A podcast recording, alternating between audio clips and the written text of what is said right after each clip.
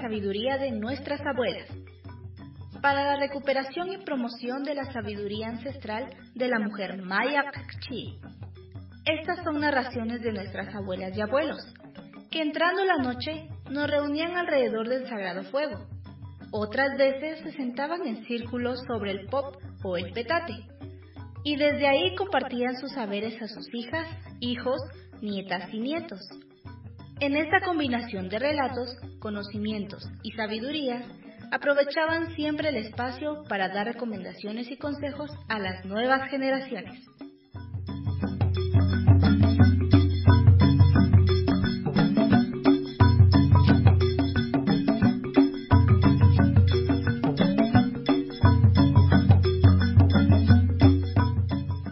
Bienvenidas y bienvenidos en esta segunda edición de la serie El despertar de la sabiduría de las abuelas y abuelos. ¿Cómo les pareció el primer capítulo de la serie? Pues nos quedamos motivados del relato de la abuela y del abuelo. Hoy, en esta edición, será el reencuentro de las hijas y nietas de las abuelas de Sepur Sarco, Lote 8 y Panzos con su identidad ancestral. También entraremos al fascinante mundo energético del funcionamiento de los primeros cinco nahuales de los 20 que existen, que son parte de cada una de las personas. Pongamos mucha atención a lo que la abuela y el abuelo nos relatarán hoy.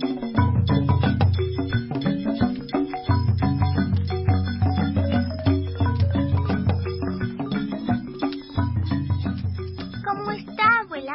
¿Cómo está, abuelo? Bien, gracias, mija. ¿Querés tomar café? ¿Ustedes también quieren tomar café? Pongan sus vasos alrededor del polletón. El café está caliente. Muchas gracias, abuela. Abuelo, eso de la costumbre de terminar la pelea entre dos pueblos cuando las hijas y los hijos de ambos pueblos se casan, ¿funcionó con los españoles? En España funcionó la unión de los reyes de Aragón y la reina de Castilla. Ah, pero lastimosamente eso acá no funcionó porque los españoles, al llamarnos indios, a su llegada a estas tierras, hicieron de menos a las abuelas y abuelos. Se sentían superiores y por eso no funcionó la unión de ellos. Además, como volvemos a decir, ellos no buscaban casarse, sino buscaban enriquecerse rápido. Entonces, lo que hicieron fue poner en marcha la especialidad que tenían, que es el de matar en nombre de la Iglesia católica, apostólica y romana. La gran mentira que inventaron es que nuestras abuelas y abuelos eran salvajes, que no tenían ropa, que practicaban la hechicería, que eran brujos, que juntaban fuego para hablar con el diablo. En fin, tantas cosas que inventaron, tantas mentiras, tantos engaños y después tantos robos, hasta dejarnos en la pobreza. Uh, parece que esta historia está más complicada de lo que me imaginé. Hay muchas cosas que no entiendo.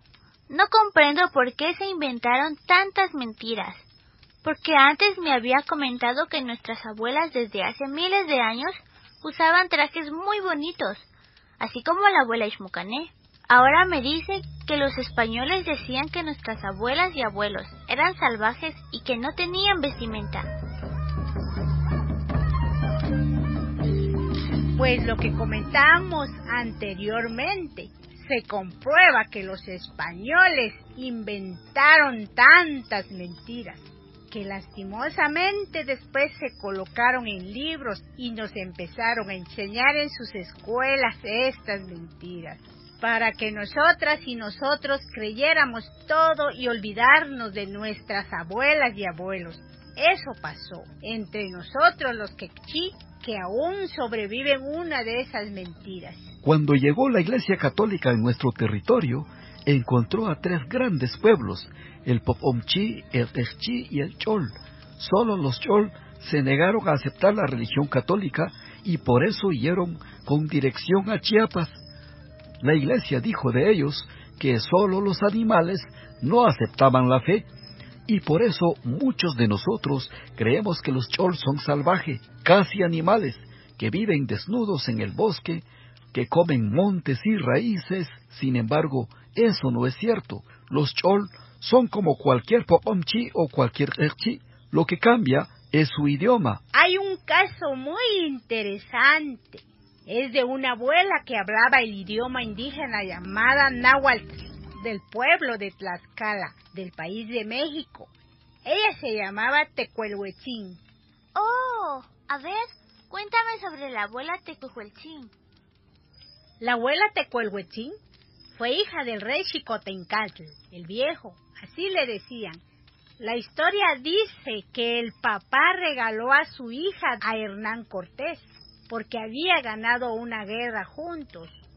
Pero Cortés dijo que tenía mujer y que también era indígena y que se llamaba Doña Marina, pero su nombre original es Malinali.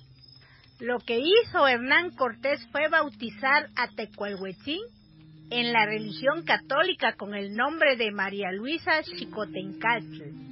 Después le agarró de la mano y se la regaló a Pedro de Alvarado. Eso fue en 1519. La regaló como que fuera un objeto cualquiera. Luego Tecuelhuetzín y Pedro de Alvarado se casaron en una ceremonia tipo indígena, pero no era una ceremonia católica, porque no querían que tuviera valor legal para los españoles. Eso enoja. Todo lo nuestro tiene un valor. Es muy cierto. Y cuentan que la abuela Tecuelhuetzín tuvo un hijo llamado don Pedro, que nació en Tutepeque, y una hija llamada Leonor Alvarado Chicotencatl, nacida en Utatlán. Dicen que probablemente hubo otro hijo que se llamó Diego o Francisco. Hoy en día la recuerdan solo con el nombre de Leonor de Chicotencatl y la mayoría de personas nunca supieron que era una princesa indígena.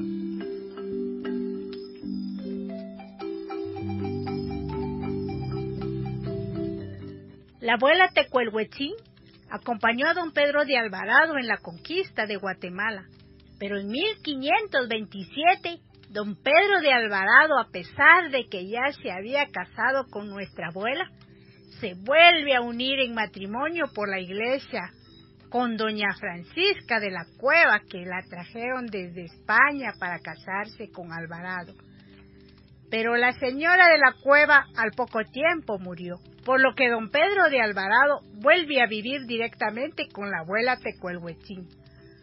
Unos años después, don Pedro de Alvarado se vuelve a casar con doña Beatriz de la Cueva, quien era hermana de la afinada doña Francisca de la Cueva. Por lo que don Pedro de Alvarado otra vez deja a nuestra abuela Tecuelhuetzín pero doña Beatriz se muere en el terremoto que destruyó al municipio de Antigua Guatemala en 1541.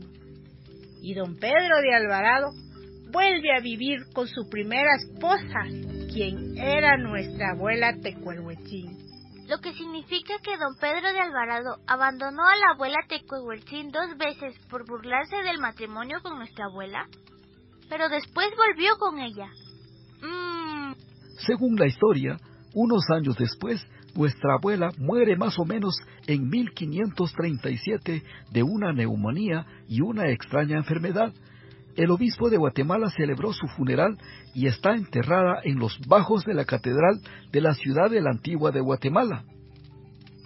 Ahora sí tengo muchas dudas. ¿Por qué el rey de Xicotencatl, el viejo, regaló a su hija? ¿Por qué creen estos hombres que tienen el derecho de regalar a una mujer que es una persona con todos sus derechos? ¿Por qué la Iglesia Católica habla de que es pecado la infidelidad, pero bien que respalda el matrimonio de don Pedro de Alvarado con Francisca de la Cueva, sabiendo que Pedro de Alvarado tenía esposa e hijos?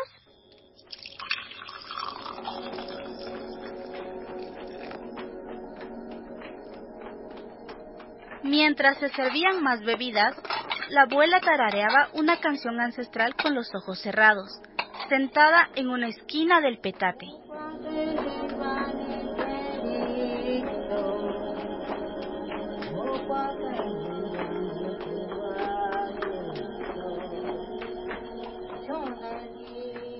Sobre la historia sigue existiendo muchas verdades que hay que descubrir. Decíamos antes, que una forma de evitar las guerras es propiciar o permitir que se casaran las hijas y los hijos de los dos grupos o pueblos en peleas.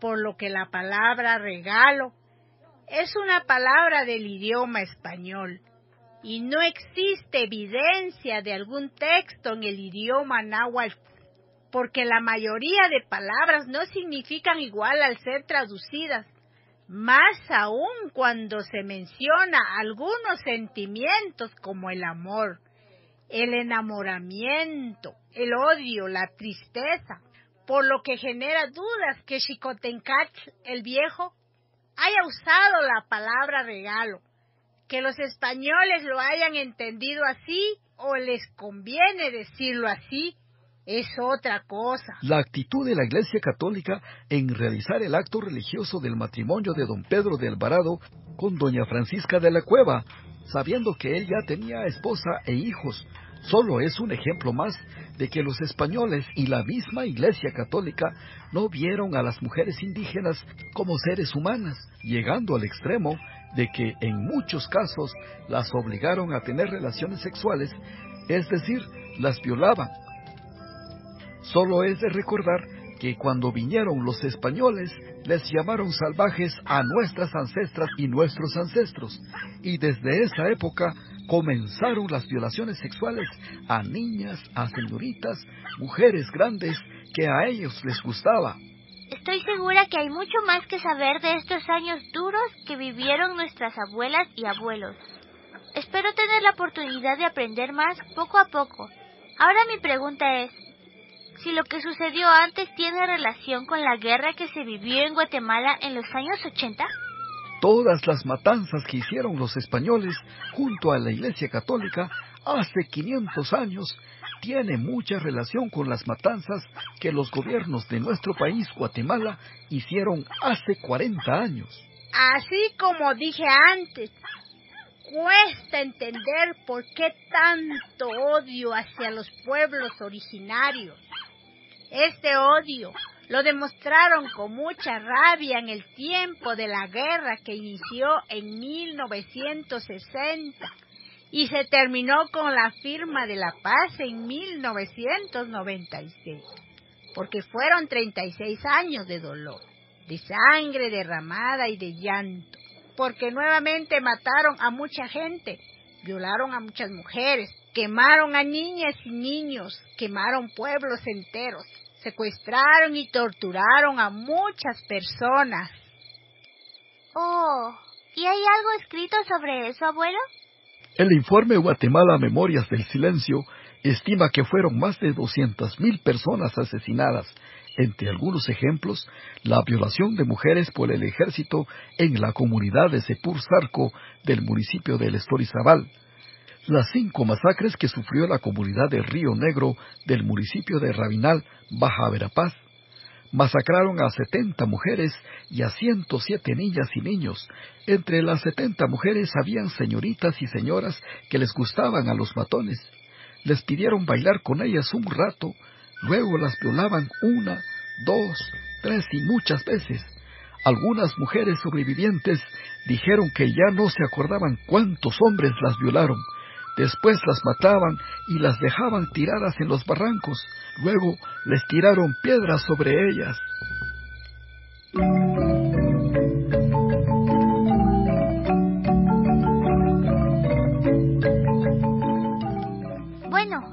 Hace 500 años los españoles y la religión católica ya robaban las riquezas de nuestras abuelas y abuelos, ¿qué más quieren? ¿Por qué siguen matando a las personas indígenas?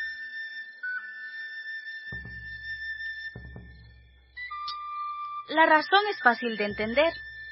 Nuestras ancestras y nuestros ancestros nos dejaron buenas enseñanzas, porque nos han dicho que nosotras y nosotros como personas no mandamos sobre lo que existe en el mundo, que no somos más importantes que el agua, que el aire, que el fuego, que la tierra, que los animales, que los bosques. Por lo tanto, no tenemos ningún derecho en alterar la vida normal de todo lo que existe en el mundo. Mis queridas hijas e hijos, tenemos una gran obligación y es el cuidar todo lo que existe, no porque seamos esclavos de la tierra, sino que es la única forma de agradecer lo que la madre naturaleza nos da. Y que si logramos cuidar y respetar todo lo que existe en el mundo, pues tendremos larga vida.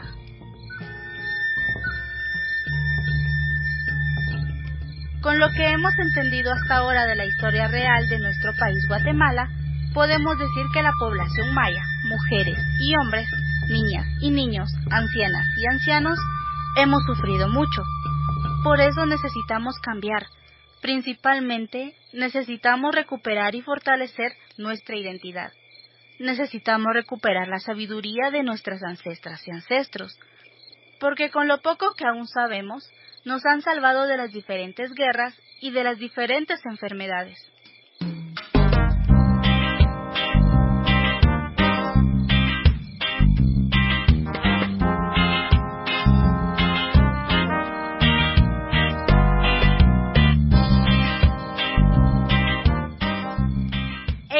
Nuestros pueblos aún existe ancianas y ancianos que conocen de las plantas para sanarnos, que conocen cómo reparar nuestro espíritu cuando estamos mal, que saben leer los mensajes de la abuela luna, del abuelo sol y de las estrellas, para orientarnos cómo debemos comportarnos y cuándo se debe sembrar cuándo se debe de cortar los árboles y cuándo cosechar. Estoy entendiendo que como mujer maya estoy volviendo a mis raíces para conocerme mejor y aprender de la sabiduría de ustedes, abuelas y abuelos. Es importante que ante todo este sufrimiento nos sanemos hasta encontrar nuevamente la alegría, la sonrisa, el respeto, la esperanza de tener una vida adecuada o digna, de que como mujeres y hombres tenemos todos esos derechos. Es triste ver que han logrado hacernos dormir, porque pensamos que la pobreza es normal y hasta nos dicen que es decisión de Dios y hemos creído que los pobres entraremos rápidamente al reino de los cielos. Pero ¿Será que Dios quiere que sus hijas e hijos sean pobres y sufran en esta tierra? Lo importante entonces es abrir nuestros ojos y hacer que nuestras vidas sean mejor. Pero esto que sea mejor no viene de afuera, sino debe de iniciar en la mente y en el corazón de cada una y cada uno. Cuando hablamos de lo que somos, es como cuando abrimos la puerta de una casa y entramos. Pero cuando terminamos de hablar, es importante agradecer, salir y cerrar la puerta. En este caso, cuando hablamos de nosotras y nosotros, nos lleva a recordar cosas buenas y cosas que nos traen malos recuerdos. Por eso es importante aprender a cerrar lo que hablamos.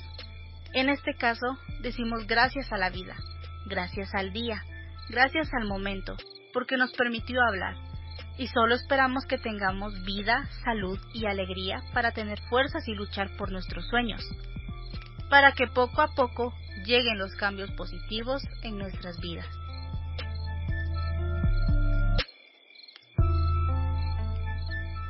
Todas y todos tenemos una fuerza para triunfar en la vida, pero hay que conocerlas para aprovechar las características positivas que tiene y también es importante conocer las debilidades para que en la medida de lo posible evitarlas.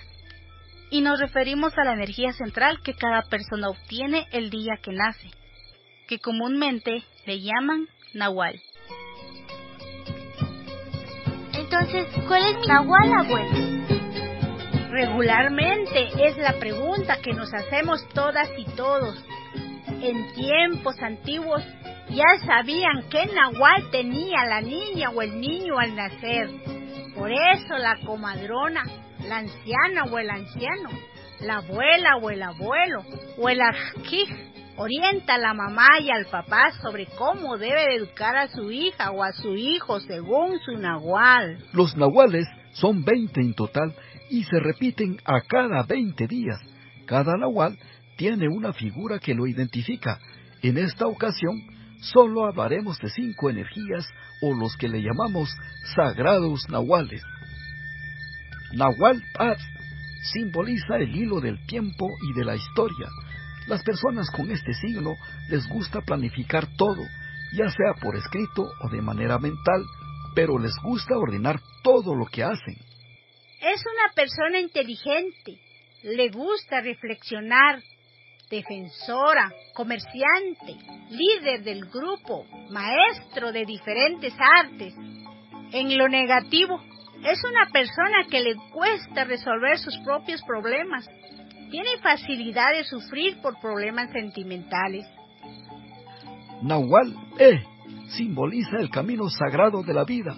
Es un buen día para iniciar un nuevo trabajo, un viaje, porque la energía es protectora de los comerciantes. Las personas que nacen ante este día necesitan estar en movimiento y viajar, acumulan riqueza y las pierden son personas soñadoras. Es una persona que comparte su experiencia, organizador, amable, generoso, comprensivo. Tiene la habilidad de conducir el destino de un pueblo o comunidad. Enseñan el buen camino a otras personas y son excelentes intermediarios. Su lado negativo es que es andariega y viaja mucho, insegura y no toma decisiones con rapidez tiene una tendencia a la manipulación, sufre de nervios y guarda rencor en su corazón. El Nahualá representa la fuerza que sostiene la casa y el hogar. Es la energía de las niñas y niños. Representa la profesión o el oficio. Energía protectora de la familia y por eso exige el actuar correctamente en la familia porque es ahí donde las hijas y los hijos aprenden el respeto mutuo.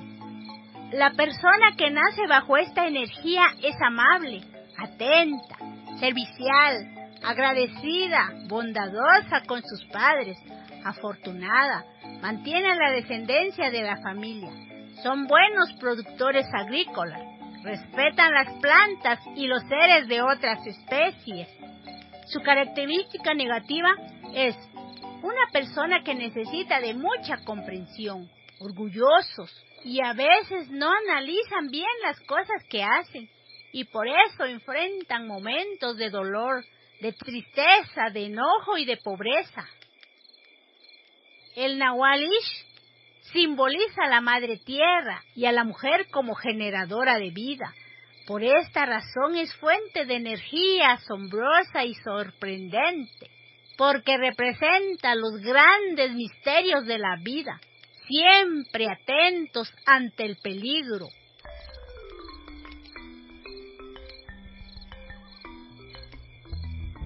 Es una persona inteligente, con astucia y con facilidad toma las decisiones acertadas. Persona práctica, generosa, paciente, fuerte y vigorosa sus características negativas es que es una persona con tendencia a ser enojada, prepotente, busca problemas, vanidosa, si no equilibra sus energías, comete actos que deterioran su dignidad humana y el de su familia, porque suele ser de carácter fuerte. Nahual Chiquín es la energía del trabajo, la cosecha y el negocio día especial para invocar la alegría de la familia y de la naturaleza a través de los cantos de las aves y los guardianes del corazón de la naturaleza. Día de la libertad al que todas y todos tenemos derechos, especialmente la naturaleza y el espacio infinito. Es una persona amable, comerciante, analítica, inteligente, percibe las situaciones, comunicadora, afortunada en el amor y sus predicciones son muy acertadas. También es una persona con facilidad de convertirse en ambiciosa, envidiosa, enojada, incumplida, olvidadiza, prepotente, derrochadora e irresponsable. Qué bonito es conocer los sagrados nahuales y sobre todo conocer el camino que nos muestran y nos abren para nuestra existencia. Ya es hora de irnos a descansar. Vamos, yo los acompaño a su habitación. El nahual es la fuerza interna que libera nuestra voz y nos da luz para nuestro caminar en la vida. En el siguiente episodio de la serie, conoceremos otros sagrados nahuales que seguramente nos identificaremos desde nuestras energías con ellos. Por ahora estaremos pendientes por aprender de nuestro universo, en cuanto a su funcionamiento con equilibrio y armonía con la luna, el sol y los demás.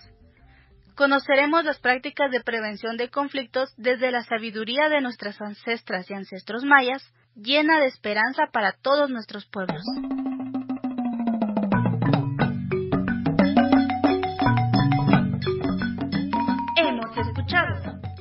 Despertar de la sabiduría de nuestras abuelas para la recuperación y promoción de la sabiduría ancestral de la mujer maya Quechí. Esta producción ha sido apoyada por ONU Mujeres en el marco del proyecto Haciendo una realidad el efecto transformador de la sentencia de reparación de Sepur Sarco para romper el continuo de la violencia sexual y otras formas de violencia contra las mujeres en situaciones de conflicto y post-conflicto. Del Fondo para la Consolidación de la Paz de las Naciones Unidas. Las opiniones expresadas no reflejan la posición de ONU Mujeres ni del sistema de las Naciones Unidas. Los esperamos en la siguiente serie por este mismo espacio. Hasta la próxima.